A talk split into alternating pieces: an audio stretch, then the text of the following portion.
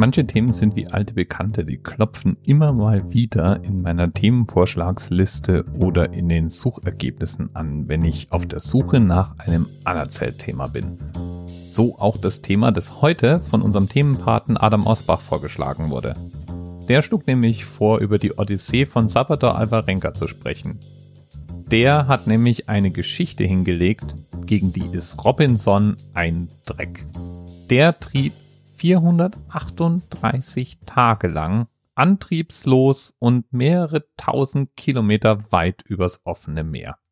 Salvador Alvarenga trieb über ein Jahr als Schiffbrüchiger im Pazifischen Ozean. Seine unglaubliche Geschichte machte ihn berühmt. Sternreporter Jan-Christoph Wiechmann traf den Mann, der 438 Tage alleine auf einem kleinen Kutter überlebte. Ja, und zwar hat er ihn in Los Angeles getroffen wo Salvador nämlich versucht, seine Lebensgeschichte und die Geschichte seiner Rettung an Hollywood zu verkaufen. Ich habe über Salvador ja schon mal in Folge 14 gesprochen, denn es waren 14 Monate, die er auf dem Meer war und war völlig fasziniert davon, wie man das überhaupt auch nur schafft. In dem Interview, das ich in den Show Notes verlinke, da erzählt er auch etwas mehr darüber, wie er das geschafft hat.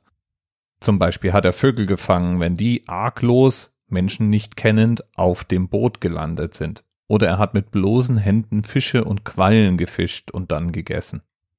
Es treibt auch unglaublich viel Kram auf dem Meer rum und deswegen kam gelegentlich auch ranziges Fett oder geronnene Milch vorbei. Ist jetzt nicht wirklich lecker, aber wenn du als Schiffbrüchiger auf dem Meer unterwegs bist, ja, dann ist es vielleicht fast schon eine Delikatesse.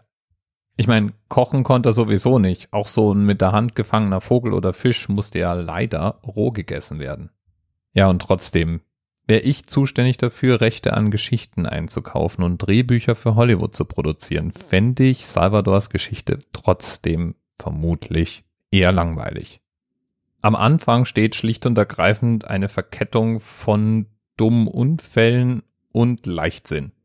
Er hatte keinen Anker dabei, sein Funkgerät war nicht ganz aufgeladen.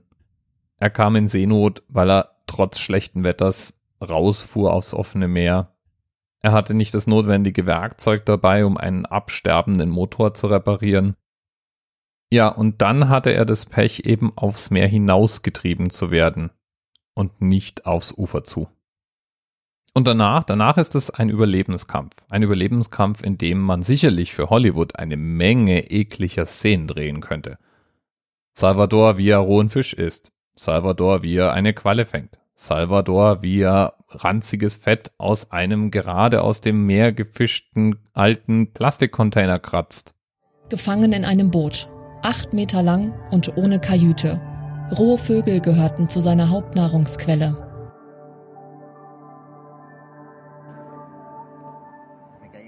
Oder Salvador, wie er trauert, weil sein Freund Cordoba, der mit ihm raus aufs Meer gefahren war, stirbt. Wir haben beide gekämpft, aber dann kam der Tag, als er den Kampf verlor und starb. Ich konnte ihm nicht helfen mit Medizin oder so. Wir hatten viel gelitten. Zum Glück litt er im Moment des Todes nicht. Ja, und weil es Hollywood ist, kann man das sicherlich auch noch so tun, als hätte Salvador seinen Freund vielleicht dann doch auf offener See aufgegessen. Es wird ja immer wieder mal in den Medien diskutiert, ob es da nicht doch vielleicht Kannibalismus gegeben haben könnte. Im Mittelteil von dem Film gibt's dann auch noch eine ganze Reihe von Szenen, in denen große Containerschiffe vorbeiziehen, ohne den Schiffbrüchigen zu bemerken oder gar anzuhalten. Immer wieder sah Alvarenga große Tanker, keine der Besatzungen bemerkte ihn, doch er trotzte allen Rückschlägen.